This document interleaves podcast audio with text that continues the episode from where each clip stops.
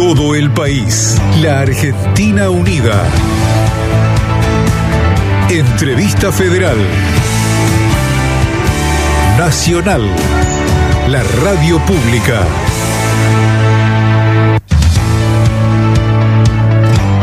Oyentes de Radio Nacional en todo el país, muy buenas tardes y bienvenidos a una nueva edición de la entrevista federal. Mi nombre es Martín Bibiloni, a través de una plataforma digital. Estamos conectados con periodistas de Radio Nacional en diversos puntos de la Argentina para recibir en la tarde de hoy a Natalia Oreiro. Natalia, muy buenas tardes, muchas gracias y bienvenida a la entrevista federal de Radio Nacional. ¿Cómo te va? Muchas gracias a ustedes, con mucho gusto estar esta tarde con todas y con todos y con los oyentes, por supuesto.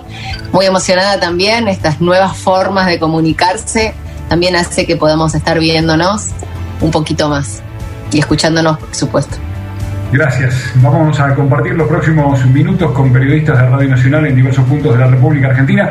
Yo por mi parte me despido hasta dentro de un ratito. Le doy la bienvenida, las buenas tardes a Alberto Sabatini desde LB8 Radio Nacional Mendoza, que es Radio Libertador, cabecera de esta transmisión. Alberto, el aire es todo tuyo. Buenas tardes, adelante. ¿Qué tal, Martín? Muchas gracias. Hola, Natalia. Hola, compañeros y compañeras periodistas de Radio Nacional. Bueno, me toca romper el hielo, así que te voy a preguntar por algo que pasó en Mendoza hace apenas unos meses. Entiendo que estuviste acá eh, rodando una película, eh, si no me equivoco, es Reinas Salvajes, de la cual no he tenido noticias del estreno. En, partiendo de ahí, eh, bueno, sabemos que Mendoza y las montañas y demás son, todo un ícono para el mundo de la filmografía, de la producción audiovisual. Quería saber qué experiencias te quedaron, qué te dejó este rodaje o qué te dejan los rodajes en general y cómo estás viendo como actriz, cómo estás viendo la industria cinematográfica y televisiva de Argentina y si querés hacer un poquito de foco en el contexto de pandemia y, y lo que eso afecta.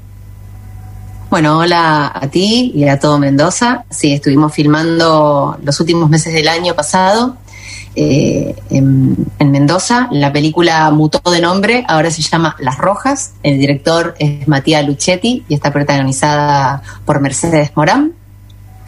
Fue una experiencia hermosa, es la segunda película que yo rodo allí. La primera fue hace muchos años ya, una película del gran Eduardo Miñona, que se llamaba, que se llama, porque sigue existiendo, eso tiene hermoso el cine, que queda para siempre. Cleopatra, junto a la gran Norma Aleandro. Esta fue mi segunda experiencia y fue precioso. El rodaje estuvimos seis semanas. Pude también compartirlo junto a mi hijo, que me acompañó bastante, y también a mi pareja Ricardo. Eh, la peli se iba a estrenar en agosto pasado. Claramente eso, bueno, no sucedió por lo que estábamos viviendo a nivel mundial. Todavía no sabemos en qué forma se va a estrenar. Esperemos que en el cine, todos deseamos que las salas vuelvan a abrirse y que la gente tenga ganas de ir a ver la película en el cine.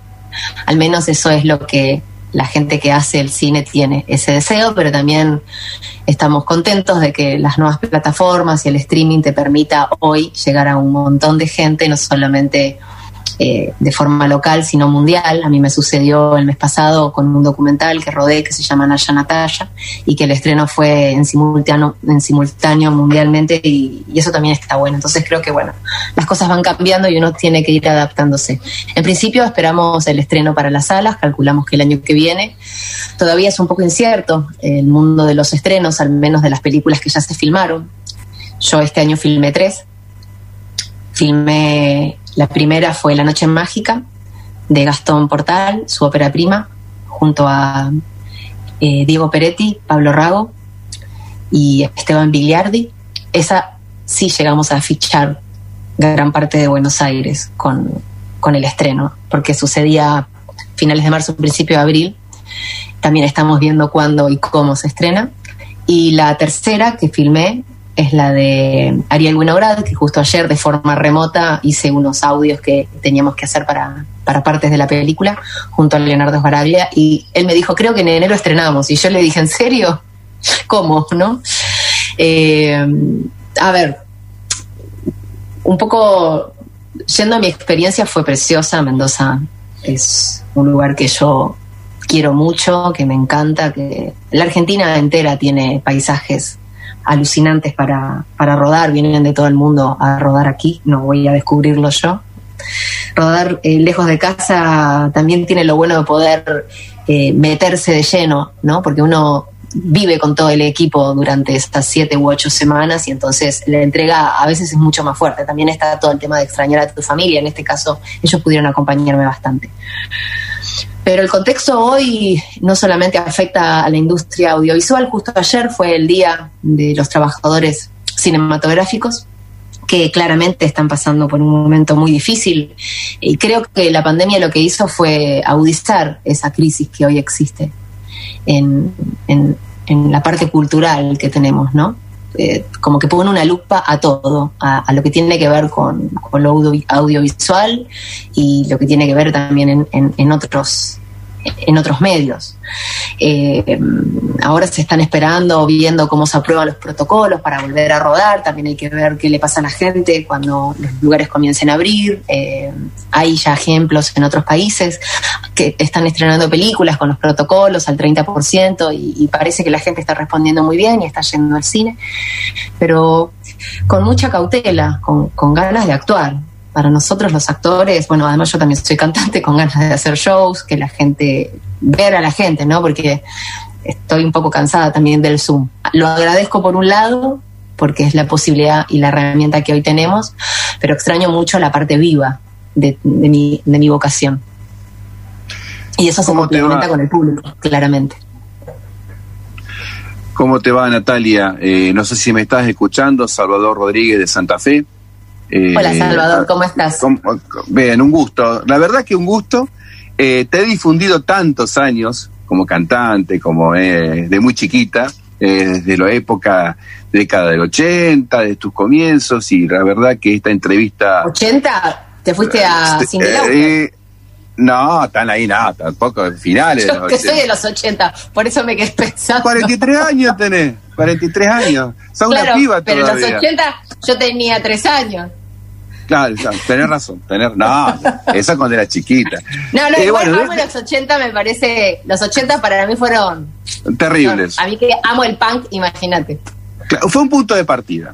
Fue un punto de partida y justamente los 90 te consolidó y te dio toda la imagen, te, te dio el glamour, te dio escenario, te dio la posibilidad de ser actriz de televisión, de cine. Estás contando que sos muy activa, algo que nosotros a lo mejor desconocemos de esa parte justamente lo que fue previa a la pandemia, tu trabajo de actriz y, y todo lo que has desarrollado, ¿no? Tu carrera profesional. Y en este momento, como vos dijiste, lamentablemente el mundo gira alrededor de un Zoom y nos tenemos que ver a través de imágenes congeladas, pequeños cuadritos y saludarnos así para ser, digamos, prudentes con, esta pandemia y tener los protocolos. ¿Cómo ves la relación en este momento que tienen este presente los artistas, tus colegas?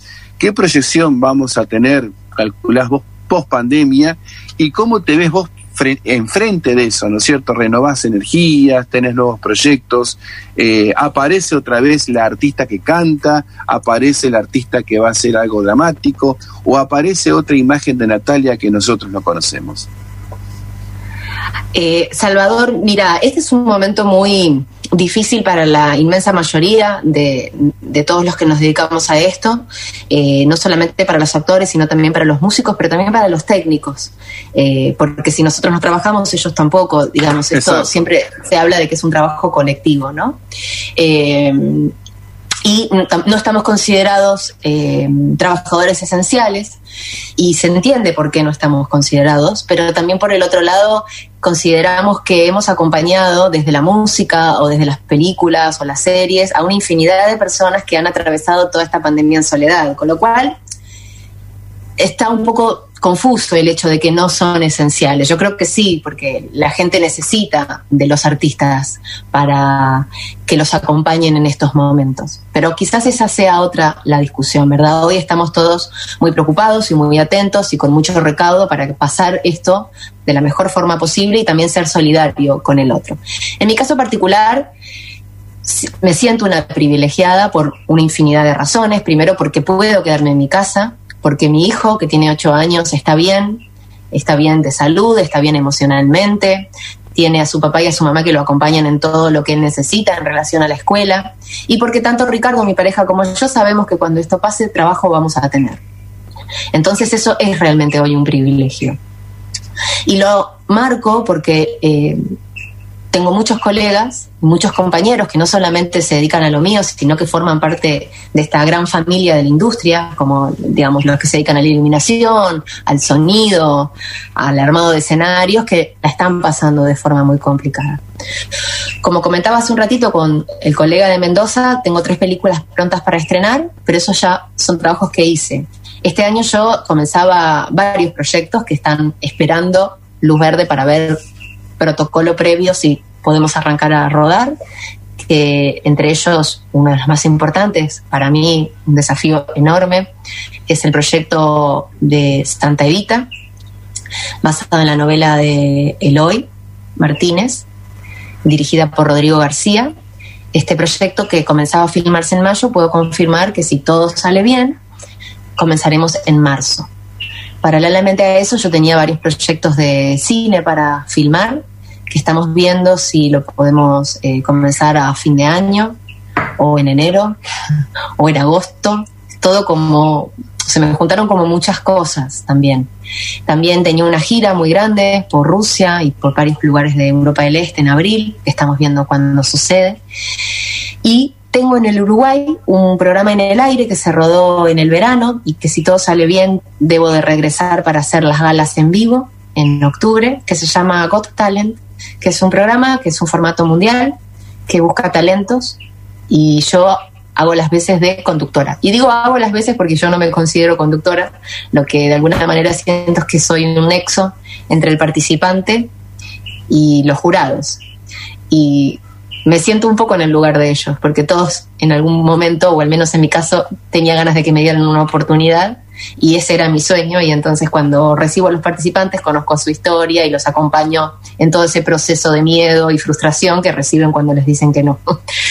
Así que tengo muchas cosas por delante. Eh, algunas cosas que estoy escribiendo, algunas cosas de música que estoy haciendo, varias películas que ojalá pueda filmar y la serie y a lo mejor también esa serie es para, para Disney y Fox y también quizás haga algo para Amazon. Bueno, tengo el documental en Netflix, así que estoy multiplataforma, digamos. Renata Frank de Puerto Iguazú, Natalia, ¿qué tal? Buenas tardes. Supongo que nadie te dice Marisa, ¿no? Hola Renata, ¿cómo estás? ¿Sabes que sí me dicen Marisa? Yo uso mucho ese nombre para hacer algunas cosas eh, de forma, eh, eh, iba a decir de forma privada, pero ¿qué sería de forma privada? no de, Cuando era chica había muchas Natalias, o sea, yo nací en el 77 y Natalia era un nombre muy común. Entonces mucha gente de mi generación se llama Natalia y entonces en la escuela o en una clase de inglés o una clase de handball, ponele, había tres, cuatro Natalias y a mí siempre me tocaba Marisa, con lo cual eh, soy, soy Marisa también, Natalia Marisa. Incursionaste también en lo que es la moda con las Oreiros y en ropa para gente de talla normal, digamos. Eh, eh, las mujeres nos podíamos ir a vestir a tu tienda tranquilamente y pasó Muchas veces. Y, y eso no todo, no siempre pasa. Eh, y ahora, ¿cómo está con ese tema, con tu hermana, con el diseño? Porque se te ve muy activa en muchas cosas, entonces ver, conocer también esa parte. Bueno, muchas gracias. A mí, eh, lo que tiene que ver con la parte creativa de mi profesión es algo que me apasiona porque muchas veces se ve el resultado de un trabajo, el personaje o, una canción y en mi caso siempre me gustó mucho la construcción de todo eso y la construcción para mí tiene que ver no solamente con la iluminación, eh, la fotografía, el arte que uno ve tanto en un videoclip como la historia en sí misma, sino también el vestuario. Entonces, desde el comienzo de, mis primeros personajes o de mis videoclips, yo siempre hice el vestuario, porque no es que lo haya hecho sola, en algunos casos sí lo hice sola y lo diseñé y lo dibujé y lo confeccioné, hasta me lo cosí yo, y en otros casos trabajé codo a codo con, la gente que más sabe de esto, que son eh, los que se dedican al vestuario. Pero bueno, yo eh, tenía, me acuerdo, 12 eh, años cuando le dije a mi mamá que quería estudiar piano, y mi mamá me dijo, mira, en la esquina hay una maestra de corte y confección, te mando ahí. Y le dije, Claro, bueno. en época de corte y confección. Así que fui a estudiar corte y confección dos años junto con mi hermana. Nunca aprendí piano. Tengo el piano aquí, que de grande me lo regalaron mis papás. Un poco porque yo les dije, yo quería estudiar piano y, y con mi hermana fuimos a estudiar corte y confección. Y ahí, mi hermana me lleva cuatro años, soñamos con dedicarnos a la moda, a ser diseñadoras. Mi hermana sí, se recibió de diseñadora, se radicó en México. Y yo me vine muy pequeña a Argentina. Yo tenía 16 años cuando me vine a vivir acá. Entonces, toda la parte de adolescente y de empezar a compartir más con mi hermana, que era más grande, me la perdí. Y digo me la perdí porque cuando uno tiene una diferencia de cuatro años es en la adolescencia que empezás a sentirte más parejo o más par con tu hermana. Y ese momento yo mm, crucé el charco y mi hermana un poco más grande se fue a México. Entonces yo le ofrecí cuando se recibió si tenía ganas de cumplir ese sueño. Y esto fue, si no me equivoco, en el 2006, que ella, sí, 2006 me parece, se vino entonces, a vivir a Buenos Aires, se radicó aquí, durante un año hicimos como un estudio de, de mercado y terminamos diciendo, bueno, hagamos lo que a nosotras nos gusta. Mi hermana y yo tenemos cuerpos muy diferentes, pero tenemos gustos similares en algunas cosas. Entonces creamos la Soreiro, donde entraban tal cual una mamuchka un montón de mujeres que se identificaban con nuestros gustos. Yo hace ya dos años que no formo parte del proyecto empresarial, porque el proyecto empezó a crecer mucho, porque de tener un, local en Palermo comenzamos a tener varios y estar en shoppings y era algo que a mí, la verdad, me, costaba un poco asimilar. eh, quizás porque no soy empresaria, porque siempre me costó ese, ese costado eh, y en gran medida porque yo viajo mucho, porque tengo muchos proyectos que tienen que ver con lo mío y también en un momento, una vez me acuerdo en una entrevista me preguntaron, yo estaba eh, estrenando, creo, no sé si Gilda, y me, el- y me preguntaron, bueno, ¿cuál es el color de la temporada? Y yo No dije, ¿qué? No, qué sé yo, le dije, no sé. O sea, yo quería hablar de cine y me preguntaron cuál era el color de la temporada. Entonces dije, bueno, evidentemente estoy poniendo mucha energía en un lugar que me gusta, pero que no, digamos, que es parte de mí, porque yo no quiero renegar de algo que me gusta y que es parte de mí, pero que no es eh, mi vocación primal, primaria, ¿no? O sea, yo soy actriz. Entonces, bueno, ya hace dos años charlamos con mi hermana honestamente y eh, decidimos que ella continuara con el proyecto al 100, que tomara las decisiones que, que- que- que le parecía que estaban buenas para seguir creciendo, porque claro, vos cuando tenés una empresa tenés que seguir creciendo, expandiéndote y haciendo determinadas cosas en, en cuanto al diseño, que de repente yo le diseñaba una ropa y me dice, "Pero eso no se lo va a poner nadie, eso te lo puedes poner vos sola. Entonces, no sé, me acuerdo, yo diseñé el traje de tu veneno, un montón, un montón de cosas, viste, que cada vez que hago un show yo hago toda la ropa y dice, pero sí, vos querés hacer eso, pero eso no es. Y dije, bueno, está bien, pero no hay que hacer solamente algo que vos creas que va a usar los demás.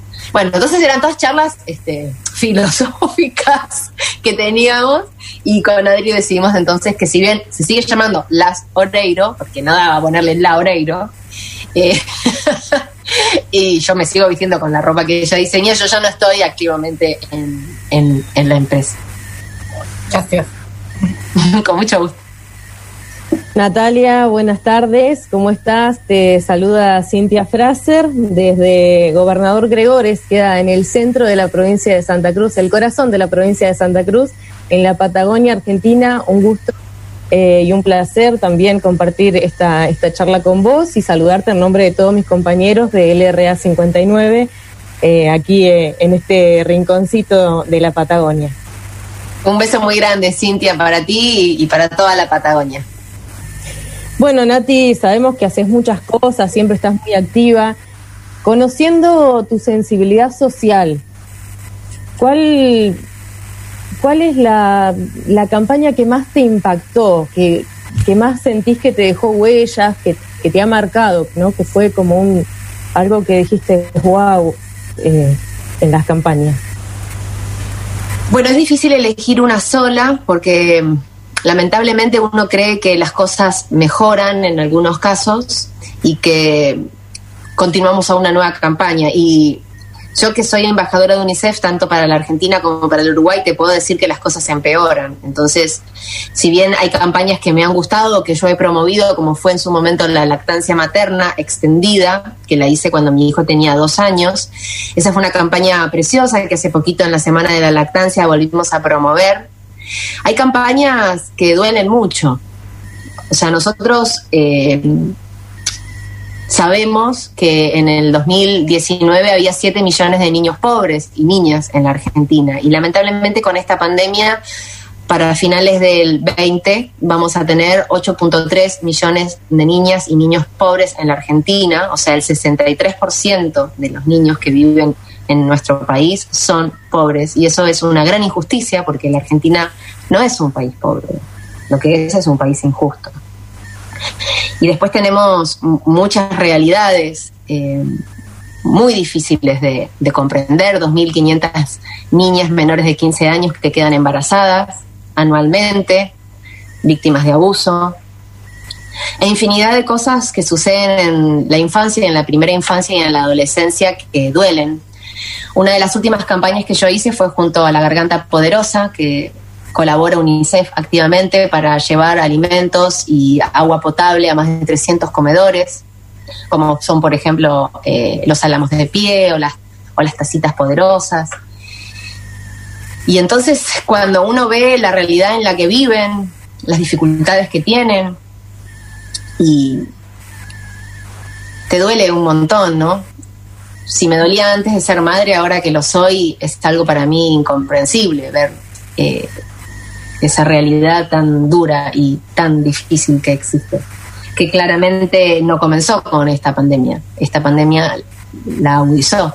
También se habla mucho de el estudio a través de dispositivos móviles, pero sin internet no se puede estudiar, o sin dispositivos móviles no se puede estudiar. Entonces hay muchas realidades muy, muy dispares en, en nuestro país. Y es un país tan grande, entonces este, eso también hace que, sea todo muy, muy injusto. Pero también he participado de campañas por la ley de bosques, que recuerdo que la hice cuando estaba embarazada de Atahualpa, en una campaña muy bonita que yo recuerdo con mucho cariño, donde se proyectaba sobre mi panza de nueve meses en los bosques de la Argentina. Y bueno, ahora también está, estamos toda la sociedad pidiendo la ley de humedales, tan importante y tan necesaria para cuidarlos. Entonces es complejo elegir una sola campaña, he participado de muchas, de calentamiento global, por el cambio climático, también por los cetáceos. Pero entiendo que la infancia a mí en este momento es lo que más me conmueve y lo que más me mueve. Sí. Gracias, Nati. Eh, te felicito por todo lo que haces. Con mucho gusto. Muchas gracias y merece. La verdad es que para mí teniendo la posibilidad de difundir cosas que, que necesitan ser eh, conocidas y sabidas, sería una injusticia no, no hacerlo. ¿no? O sea que ponerle voz a, a, todo eso es necesario.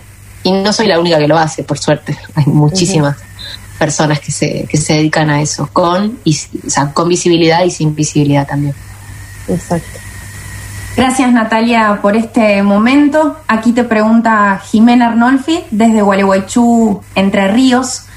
Hace poco se viralizó y celebramos ese momento en el que vos le respondés al presentador del American Business Forum por qué considera que no se explica que una chica común y corriente de barrio logre el éxito que lograste vos, incluso en el exterior. Me imagino que muchas veces no es fácil lidiar con los prejuicios y abrirse camino en un medio que puede ser muy genial, pero también puede ser muy hostil. ¿Qué le dirías hoy a esa Natalia Oreiro que recién empezaba a dar sus primeros pasos como artista? Gracias, Jimena. ¿Cómo estás? A ver, creo que eh, están sucediendo muchas cosas en los últimos años en los medios que ya eh, no pasan de largo. ¿no? Eh, muchas cosas que tienen que ver, de, o sea, muchas situaciones de género, muchas situaciones de prejuicio, muchos chistes que ya no lo son, que nadie se ríe y que quedan un poco obsoletos. Y me parece que los medios amplifican eso porque la sociedad lo necesita. El momento del que hablas fue un momento clasista y machista, porque no se explicaba cómo una mujer de un barrio pobre había tenido éxito. Y en realidad yo no entendía su pregunta sí entendía el prejuicio. Pero no encontraba en mí una respuesta a lo que él me estaba preguntando. Porque yo nunca me pregunté si yo iba a poder. Siempre tuve la convicción de que iba a poder. Porque creía en mí, porque mis padres creían en mí y porque mm, nunca sentí, aunque sí vengo de un barrio humilde, nunca sentí que yo no tenía las mismas oportunidades. Hoy adulta sí soy consciente de que no todas y todos tienen las mismas oportunidades, por una infinidad de razones. Porque nacer en un lugar, de alguna manera, ya te sentencia. No es lo mismo nacer en un barrio vulnerable, en un asentamiento, que nacer en un lugar con cloacas, poder ir a la escuela, estudiar. No es lo mismo. No se tienen las mismas oportunidades. Yo sí pude ir a la escuela, sí tenía mi casa, sí tuve muchas dificultades, nos mudamos un montón de veces, vivimos en España. Mis padres se cayeron y se levantaron un montón de veces y yo de alguna manera aprendí a trabajar duramente y volver a levantarse. Pero también es cierto que hay mucho prejuicio eh, con las mujeres, con el aspecto de las mujeres. Y quizás también es una realidad que yo he entrado en ese supuesto estilo correcto para los medios. Y entonces es muy injusto para otra persona que no, en teoría no tiene ese supuesto cuerpo eh, luchar contra ese prejuicio. Yo le escucho hablar a mi sobrina que tiene 13 años con una libertad de género, eh, con una libertad en relación a su cuerpo, a la forma en la que se relaciona con los varones, con las chicas, con los chiques, que me da mucha esperanza de que lo que quizás nosotras vivimos o vivieron nuestras madres, ni hablar nuestras abuelas, ya eso no suceda más. Pero creo que el mundo está cambiando y mm, por suerte, se celebra, se celebra eso. Yo lo que diría es que alcen su voz, que nunca se queden callados, que nadie te puede decir cómo pensar, cómo vestir, cómo vivir, y que sigan para adelante. Pero no siempre, eh, no siempre se cuenta con esas posibilidades o esas oportunidades, porque todavía vivimos en una sociedad machista. Muchas gracias. Y clasista. Con, mucha, con mucho gusto. Hola Natalia, ¿cómo estás? Soy Abril Lagos de Nacional Neuquén. Eh, un placer poder estar haciéndote eh, preguntas. Y Hola Abril. Sobre Naya Natalia, que me encantó el documental de Netflix, la verdad, y me sorprendió muchísimo eh, todo lo que vos significás para las mujeres rusas, sobre todo teniendo en cuenta que es un país que está muy complicado en cuanto a derechos para, para las mujeres y para los colectivos, para el colectivo LGBT y me sorprendió esto de eh, que has logrado formar, ser una figura femenina fuerte, una referenta para quienes no la tenían. Este, me conmovieron muchísimo los, los testimonios de todas las mujeres que, aparecen en el documental. Eh, entonces te quería consultar esto, ¿cómo, cómo vivís esto de, de, ser, y aparte que no solamente sos un artista para ella, sos realmente has sido bisagra en lo que es la construcción de una mujer eh, femenina y con todo lo que significas para ella, ¿no? ¿Cómo vivís esto? Muchas gracias, Abril. Gracias por tu pregunta. Muchas gracias por haber visto el documental. Me alegro que lo hayas disfrutado. Para mí fue una decisión difícil aceptar que eso lo iba a ver un montón de gente porque tenía que ver mucho conmigo, con mi intimidad, con esa Natalia que, soy y que fui en mi niñez y que por suerte al reencontrarse con ese mundo en la casa de mi abuela, en mi barrio y volver a tener ocho años, sentí que no me había traicionado, que eso es un montón y que a veces uno sigue de largo, ¿no? Sigue la vida y de repente decís, pa, para, ¿quién era yo? ¿Qué quería yo? Y cuando volví a ese momento en el final del documental y de alguna manera comprendí un poco lo que les pasaba a ellas, sobre todo a las mujeres, conmigo, entendí que lo que te pasa en la infancia te acompaña toda la vida porque te queda marcado en el corazón.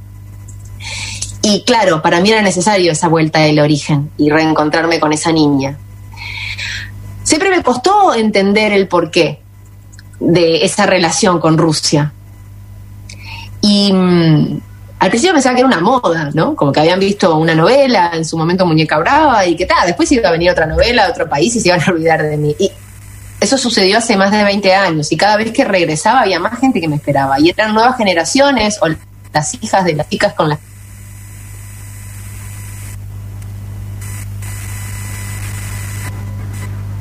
Se nos congeló la imagen. Le perdimos a Natalia Oreiro. Estamos en la entrevista federal. Estamos conversando con Natalia Oreiro a través de una plataforma digital. Periodistas de Radio Nacional en todo el país conversando con la actriz y cantante Natalia Oreiro, quien por algún motivo que todavía no logramos descifrar ha tenido un pequeño problema con su audio, con su transmisión. Eh, estábamos hablando, Abril, de este documental, ¿no? Que fue transmitido este, por Netflix y que habla, ella lo decía, un poquito de su intimidad. Contanos un poquito de este documental que pudiste ver vos eh, en la pantalla chica. Así es, eh, me sorprendió muchísimo cómo puede ser que sea, como decía ella, ¿no? Que Muñeca Brava pasó hace tantos años, hace tantas décadas, este, y ella hoy continúa siendo una referenta muy importante para las mujeres, este, también con todo lo que significó de, volver a, sus inicios, porque muestra mucho de, de, su intimidad, muestra lo que ha sido tener que estar en Rusia sin su hijo, eh, sin Atahualpa, realmente eh, nos mostró mucho de sí misma y realmente eh, ese documental logra que la queramos más de lo que ya la queremos a Natalia. Este, y aparte sorprende mucho cómo marca la vida de tantas mujeres que están viviendo situaciones que realmente se entiende que Argentina está muy avanzada en cuestión de derechos de género, sobre todo comparando con Rusia. Este, entonces, es, te digo, es emocionante y y, te da mucho para pensar, ¿no? De esto hay una mujer que dice que Natalia es como una hermana para ellas, es una hermana mayor. Este, y que el hecho de que hoy sigan viendo eh, no solo esa muñeca brava y hayan seguido y que de hecho recién hace unos instantes eh, eh, en una respuesta a otros lo que significa para ese país y para las mujeres que atraviesan un montón de situaciones re diversas y que quizás nosotras como argentinas no lo podamos entender es, es fascinante. Sí, sin duda. Es este, realmente admirable el éxito que, ha cobrado no solamente su carrera, sino su figura este, en, Rusia, un país este, para nosotros tan lejano. Cintia, hablo un poquito con vos mientras te vas eh, desmuteando el micrófono. Este, le preguntaste particularmente sobre la enorme cantidad de campañas. Yo en lo particular debo reconocer que no había advertido que eran tantas, pero ha participado sin duda en una infinidad de campañas de bien público. ¿no? Sí, sí, Martín, la verdad que muchísimas campañas y bueno, está bueno también de que, de que alguien la difunda y haga ese, eh, eso que todos tendríamos que hacer un poquitito desde nuestro lado, que, es ayudar desde nuestro lugar, eh, tratar la solidaridad, la empatía, como bien ella se ponía ¿no? en el lugar de tanta gente que, que la está pasando mal y que siempre hay alguien que la está pasando peor que uno. Y eso creo que es muy importante, ¿no? La, tener esa sensibilidad y poder ayudar desde su lugar, porque es tan reconocida, porque mucha gente la toma como la toma como ejemplo o como decía recién Abril, muchas chicas allí en otro país la siguen. Hola, hola. Entonces es como ahí volvió Nati. Es una referente. Ay, perdón. Volviste, volviste. Hola. Bueno, suele pasar, son estas cuestiones de la tecnología que, que, a veces nos, nos sorprende este, Quedé hablando sola de repente. Para nosotros te quedaste como congelada, para los claro. te quedaste calladita, pero por suerte te recuperaste. Claro en mí. Dije, no pagué, me quedé sin datos, me cortaron internet. bueno, continúa entonces, ¿estaba hablando con Cindy? Con Abril. No, con Abril. Ah, con Abril. Sobre el documental de Netflix. Exacto, perdón, Abril. Bueno, eh, te decía que siempre me costó mucho entender qué era lo que pasaba conmigo y lo relaciono en realidad con lo que pasaba en la niñez. Pero sí es cierto que viendo y leyendo muchas de sus cartas siempre me ponían en español. Eso era algo que a mí me alucinaba. Hace 20 años, cuando las redes sociales no existían y yo recibía cartas, veía los sellos de países que no entendía lo que decían, Rumania, Polonia, Hungría, República Checa. Y cuando abría, la sorpresa era que estaban escritas en español. El esfuerzo que hacían para comunicarse conmigo en español era algo que a mí me conmovía hasta las lágrimas. Y entonces luego cuando la fui a, la fui a conocer y también viendo los reportajes en el, en, el documental Naya Natalia, que muchas hablan de eso, de que cuando eran chicas no tenían un... Yo les preguntaba cuál era su superhéroe, ¿no? Tipo el Chapulín Colorado, no sé, la Mujer Maravilla, a ver qué habían visto, ¿no? Nosotros que estamos tan bombardeados con cosas de afuera. Y ellos me decían la Cholito, que era el personaje que yo hacía en Muñeca Brava. Pero lo que les pasaba era eh, que podía ser una chica, eh, una prima, una vecina, una amiga de la escuela, porque era parecida físicamente, porque además se llamaba Natalia, como tantas de ellas, pero que tenía un costado, por un lado, muy femenino, que era algo que ellas sentían de chica que les faltaba en el sentido de que se las habían educado para ser fuerte, ¿no? Como que el ruso es fuerte, cuando en realidad tienen una literatura alucinante de, heroínas, Pushkin, Tolstoy, donde las heroínas son súper románticas, pero muy sufridas. Y el personaje mío era un personaje contestatario, que se vestía de varón, que no se dejaba pisotear, que luchaba contra el patriarcado hace 20 años, que jugaba la pelota. Entonces para ellos era algo como raro, pero que querían eso, o sea, querían eso para ellas. Estaba cambiando mucho el mundo y sobre todo en Rusia, ¿no? Y ellos también es, eh, tenemos que entender que es un país completamente distinto, con una historia muy diferente a la nuestra y muy dura, con dos guerras mundiales. Eh, entonces, claro, el ruso eh, está educado para ser como fuerte, muy resiliente. Y la mujer también. Yo me acuerdo cuando atravesaba el transiberiano en, pleno invierno ruso, Siberia, 45 grados bajo cero, las que salían a sacar el hielo de las vías del tren cuando se congelaba para que el tren siguiera adelante eran las mujeres. Salían con unos palos de hierro y yo las veía súper poderosas. Para mí eran, wow, salían con eso y eran súper admirables. Pero este costado más femenino, ¿no? Eh, ellos como que, claro, los latinos tenemos esa cosa también como seductora y, la mezcla me parece de las dos cosas a ellos los, no sé, supongo porque se los escuché a ellos, no, no, no es algo que yo crea fervientemente que es así. Y después volví tantas veces, aprendí su idioma, rodé allá una serie, que ellos me vieron tanto. Además yo quise conocer no solamente Moscú, San Petersburgo, Ekaterimburgo, como las ciudades más grandes, sino que yo quise ir a la Rusia rural, donde en muchos casos no había teatros para que yo pudiera tocar. Y tocábamos en circos. Yo me acuerdo que le decía, yo quiero ir a todos los lugares donde alguien me esté esperando. Y esa gira, que fue Naya Natalia, que también se llamaba así, fue especial por eso, porque yo atravesé esos 9.000 kilómetros que tiene de recorrido el tren, iba parando en distintas ciudades. Y si vos ves el documental, ves cómo me esperan en los andenes del tren, bajo la nieve, eh, cantando cumbia, ¿no? Esas cosas que vos decís, no, esto es, ficción, no es de verdad. Y es de verdad. Claro, sí, totalmente. Te agradezco muchísimo la, respuesta. A vos, Abril, un beso grande. Hola Natalia, buenas tardes. Domingo José de Cachal. ¿Escuchaste hablar alguna vez un nombre parecido a Hachal? ¿Hacha? Sacha. Mm, parecido, ¿no?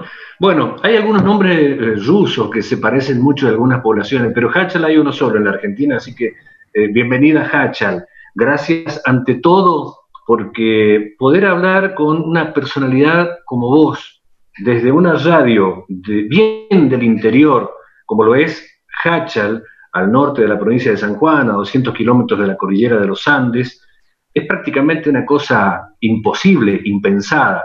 Entonces te, quiero agradecer porque jamás en mi vida, en mis 30 años, ponerle de comunicaciones, porque empecé muy joven, eh, puedo haber imaginado que iba a conversar con Natalia Oreiro. ¿Cómo? ¿No me digas eso? Sí, te lo juro. Ay, jamás lo hubiese imaginado. Bueno, muchas gracias. Un saludo muy grande para Hacha. Bueno, muchas gracias. Los hachalleros te lo, te lo agradecemos. Y quería volver a esto de, las luchas sociales que, en las que has puesto la cara y, me quería hacer algunas preguntas y quizá en el nombre de tu hijo yo tengo las respuestas. En el nombre de tu hijo yo veo alquimia y veo pertenencia, entonces veo lucha. Y te hemos visto participar poniendo la cara en, no solo en las campañas en defensa de la lactancia, te hemos visto luchar contra la deforestación, en defensa del agua, en contra de la mega minería, en contra de la desnutrición, eh, luchas sociales que en muchos casos son silenciadas y que en algún momento que ponga la cara un famoso ayuda y ayuda mucho y se agradece mucho en la calle esto. Entonces, eh, por la proyección que tiene, la pregunta es, en definitiva, ¿qué te conecta materialmente con esas luchas que te conmueve al punto de poner la cara, que es poner el nombre y que es poner el cuerpo, como se dice en la jerga de las luchas? La injusticia. Sin duda que la injusticia. La injusticia de la niñez, la injusticia de pensar que para muchos la infancia es el futuro, cuando en realidad es el presente. Un niño sin presente no tiene ningún tipo de futuro. Eh, yo quiero que mi hijo conozca el mundo en el que yo me crié de forma natural. Quiero que conozca los bosques, quiero que pueda tomar agua de los ríos. Eh, y quiero que conozca todas las especies que existen en los humedales. Y quiero que los amigos de mi hijo tengan la misma oportunidad que tiene mi hijo, de tener una casa, de no tener que vivir en un asentamiento sin cloacas, para mí no hay una respuesta mayor que eso, lo que se siente en el cuerpo. A mí se me estruja el alma cuando veo una injusticia. Y además, eh, me pasó siempre, no me pasa desde que tengo la posibilidad de tener la oportunidad de que mi voz se escuche, quizás un poco más que la de otra persona. Eh, quizás porque fui consciente de todas esas necesidades, quizás un poco volviendo a la pregunta de un compañero tuyo, de una compañera tuya, tiene que ver el origen mío, de donde soy, que si bien a mí nunca me faltó nada, vi en mi barrio esas necesidades. Y entonces, no son una película, son una verdad, una realidad, porque sucedieron siempre. Pero lamentablemente pasan cada vez más. Hace 30 años se firmaron, muchos países firmaron lo que fue la Convención de los Derechos del Niño para asegurarse de que esos derechos eh, no fueran vulnerados. En el 96 forma en la Argentina parte de la Constitución. Sin embargo, hace 30 años había 30% de niños pobres, que es un montón, sí, pero hoy hay exactamente el doble. Con lo cual, muchas veces no alcanza con que se firmen los derechos y los gobiernos decidan que eso es una ley, sino que lo pongan en práctica. Y entonces no solamente necesitamos que las leyes existan, sino que se las cumplan y que se conozcan. Las mujeres también tenemos un montón de derechos. Yo me acuerdo que creo que en el año 2012 hice un programa para el canal Encuentro que se llamaba Se dice de mí, que hablaba de los derechos de las mujeres. Yo, persona que ha tenido la posibilidad de estudiar, que estoy en los medios, que me gusta leer, desconocía muchos de esos derechos que teníamos las mujeres todo lo que tiene que ver a, un parto naturalizado, no intervenido, el derecho de la lactancia extendida, que los lugares de trabajo tienen que respetar esos espacios y no se da. Y yo desconocía muchos de esos derechos. ¿Cómo no lo va a desconocer una chica quizás que no tenga las mismas posibilidades para informarse que yo? O que su voz no sea tan escuchada. Entonces lo que me mueve, Domingo, es eso, donde hay una injusticia, hay un derecho. Y si el derecho existe, tiene que ser cumplido. Y lo vamos a decir todas las veces que sean necesario. Te mando un abrazo fuerte y gracias por tanto talento y por tanto compromiso. Al contrario, un beso muy grande para vos y para toda la gente de tu zona. Hola Natalia, ¿cómo te va? Muy buenas tardes. Mi nombre es Romina Gret de Radio Nacional Zapala, en el centro geográfico de la provincia de Neuquén, también desde la Patagonia. Eh, muchísimas gracias por este espacio y aparte por la re buena onda que, has puesto en toda esta entrevista, en la previa, con cada uno de los compañeros. Eso se, agradece eh, al margen de todo lo que te estamos consultando y preguntando. Al contrario, Romina, estoy muy contenta yo también de, estar con ustedes en este momento. Bueno, yo quisiera retomar a la Cholito, porque yo recuerdo, eh, llegábamos tarde a la secundaria porque nos quedábamos mirando Muñeca Brava ahí en el mediodía. Los profesores ya sabían que llegábamos 10, 15 minutos tarde, a veces llegábamos a las 2, era una y media la entrada, y muchos de mis compañeros llegaban a las 2 porque se quedaban mirando Muñeca Brava. ¿Posta? Y me parece que, Posta, en serio te digo, acá en que se hagan cargo los profesores que nos dejaban llegar tarde porque me parece que ellos también querían ver la novela. Sí, tal cual. Y me, parece que es eso que enamoraba de la Cholito. Vos decías recién, ¿no? Eh, estamos hablando de un personaje que no era la típica mujer perfecta de las telenovelas argentinas, que aunque viniera de barrios pobres, no era, no era barrio popular, estaba siempre muy recatada. Y yo me acuerdo siempre que la Cholito creo que fue, mira, no, sé si eh, estoy diciendo bien, pero creo que es la primer protagonista de una telenovela argentina que no era virgen, porque siempre el, galán de la, de la, novela había tenido millones de novias, pero la mujer siempre no. No, en cambio el Cholito sí, tenía un pasado, se hacía cargo de eso, no le importaba nada, como vos decías, jugaba a la pelota. ¿Qué significó y qué significa no la Cholito? Estamos hablando del 98, eran otros tiempos. Yo me acuerdo que hay una escena donde la Cholito se depila, se pasa la, rasuradora con la espuma. Es decir, me, parece importante eso de cómo rompió un estereotipo, y creo que de ahí en más también los productos eh, de consumo eh, audiovisual, de consumo cultural, también empezaron a cambiar y hacerse un poco más naturales, entre comillas, ¿no? Sí, nosotros no éramos conscientes quizás en ese momento de, de este especie de fenómeno que estaba sucediendo, porque estábamos todo el día eh, grabando. Pero sí entiendo y creo que sí fue rupturista en un montón de situaciones. Em, a mí, para ser sincera, yo tuve mucho que ver en ese personaje. Eh, yo había visto La Raulito, la película de Marilina Ross, y la verdad es que cuando yo vi eh, la historia de la Raulito y por el otro lado la interpretación de Marilina Ross, yo dije, wow, yo, digamos, quiero hacer eso. Después también me había visto todas las telenovelas de Verónica Castro en la peluquería que mi mamá tenía en el living de casa. Y Verónica Castro también tenía una novela que se llamaba Rosa Salvaje, que se vestía de varón con un gorrito para atrás.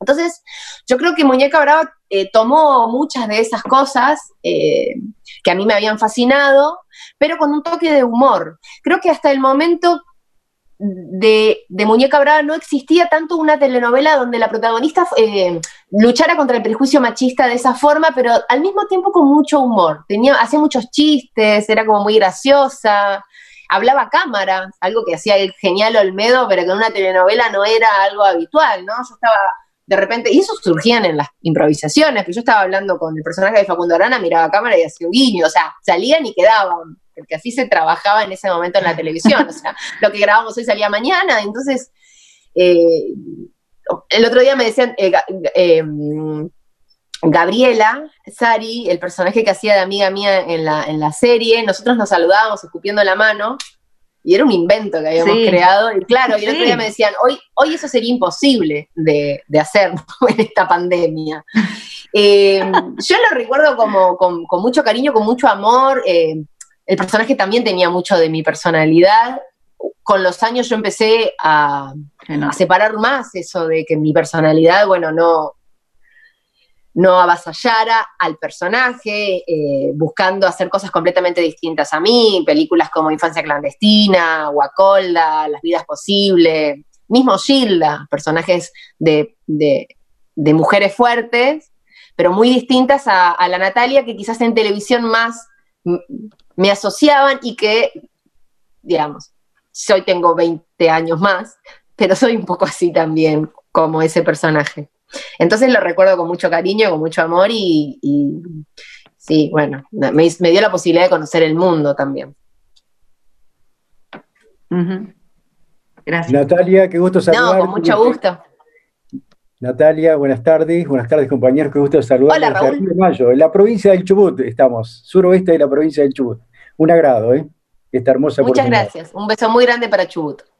Bueno, queríamos dedicar esta comunicación a una cantante de nuestro lugar, Río Mayo, Antonella Mancilla, que no hace mucho tiempo perdió a su papá, pero encontró en la música, en el canto, su respuesta eh, para, digamos, ese dolor tan, tan especial que es. Y a propósito de este momento tan duro que estamos pasando, esta pandemia, nosotros, lo bueno que encontramos en esto de la comunicación, me parece, es revisar y conocer a nuestros artistas locales, regionales, que nos han contado sus sueños, sus proyectos.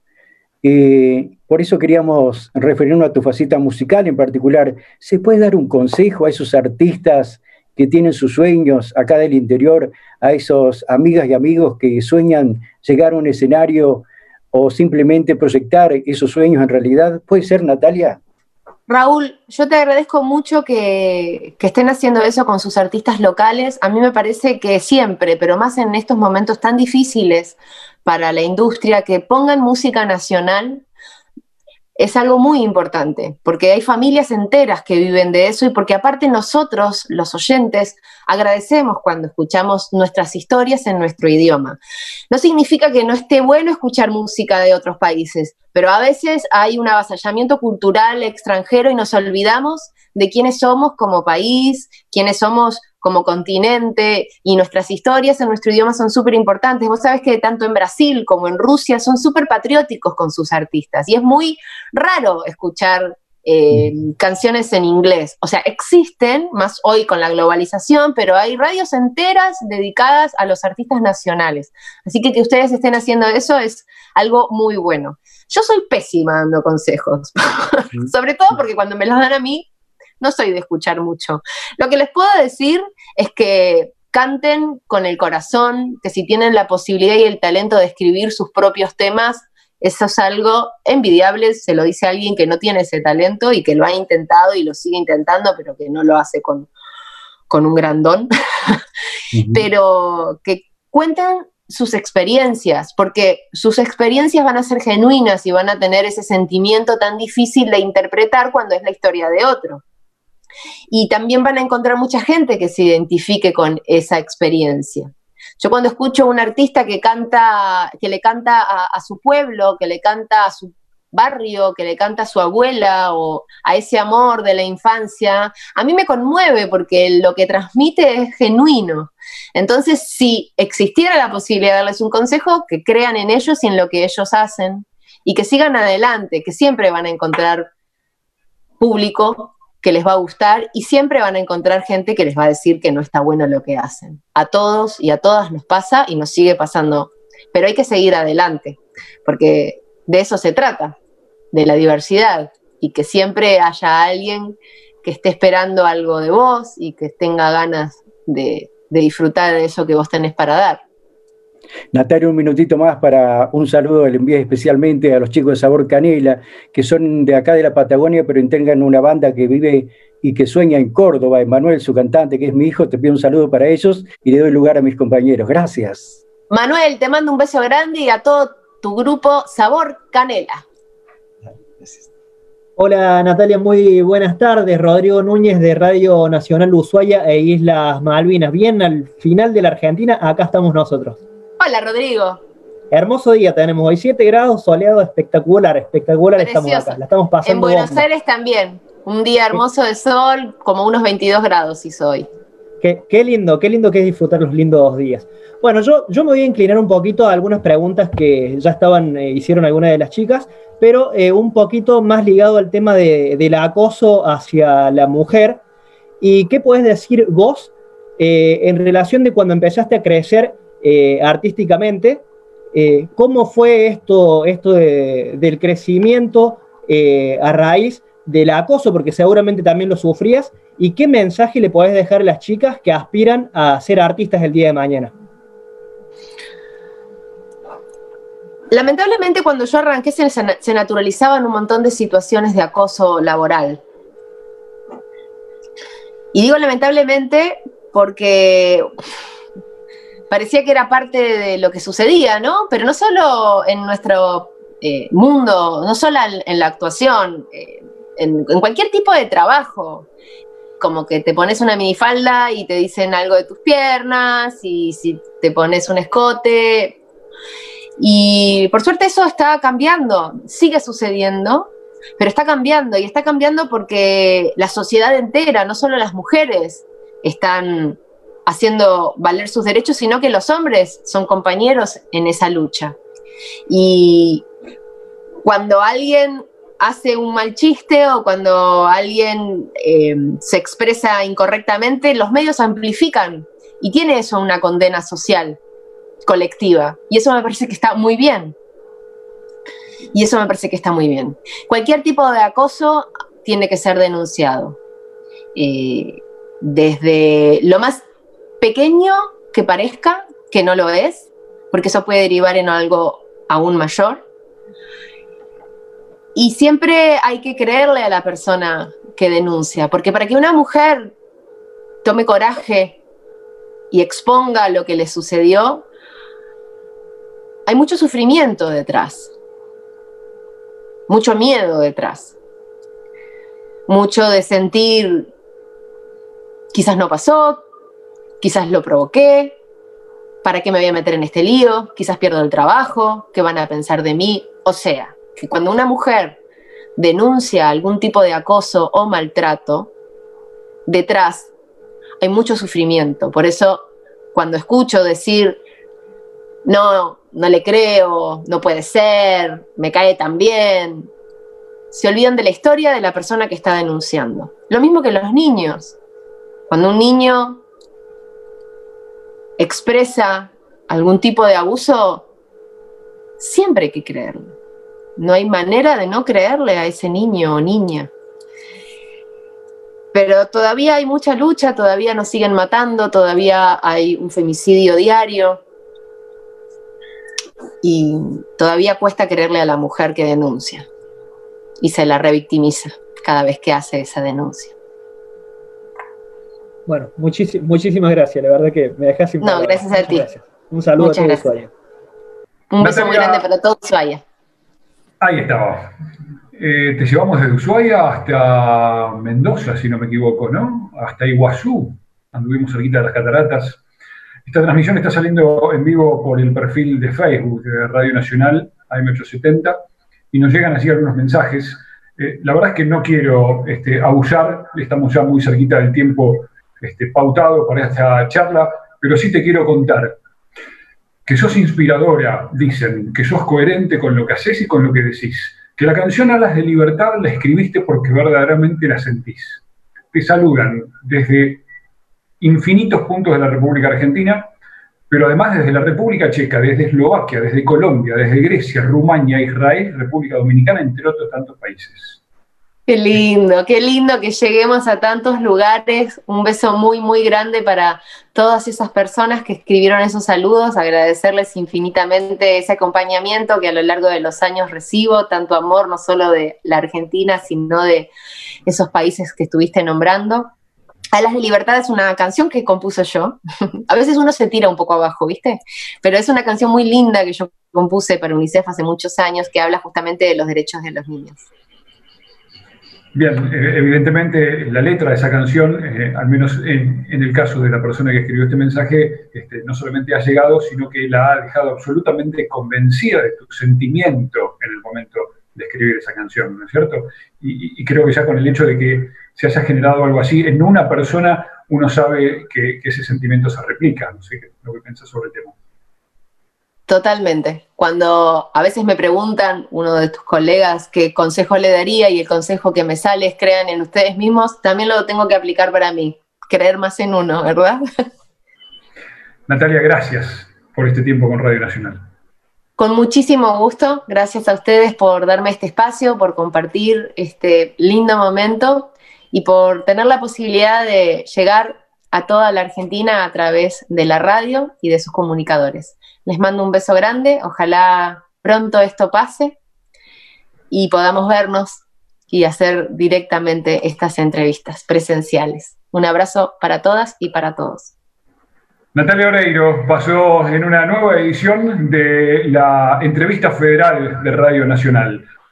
Me despido, agradezco a los compañeros que participaron, Alberto Sabatini de LB8 Radio Libertador, a Salvador Rodríguez de Santa Fe, a Renata Frank de Iguazú, a Cintia Fraser de Gobernador Gregores, a Jimena Arnolfi de Gualeguaychú, a Abril Lagos de Neuquén, a Domingo Jofré de Hachal, a Romina Gret desde Zapala, a Raúl Oliva desde Río Mayo y a Rodrigo Núñez desde la ciudad del fin del mundo, desde Ushuaia.